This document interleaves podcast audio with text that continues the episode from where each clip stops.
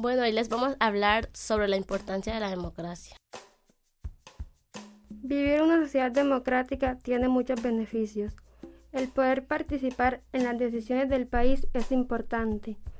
Por tal motivo, tenemos que elegir correctamente a nuestros gobernantes cuando se realizan las elecciones.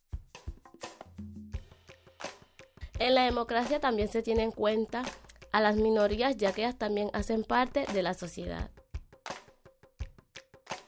Lo contrario a la democracia es la dictadura donde no se tiene en cuenta la voz del pueblo. Este podcast fue realizado por los estudiantes de Comunicación Social octavo semestre, Dana Paternina e Ignacio Álvarez, de la Fundación Universitaria Antonio Arevalo Unitecnar, con el apoyo de la Asociación para la Niñez y Juventud Red Antorchas.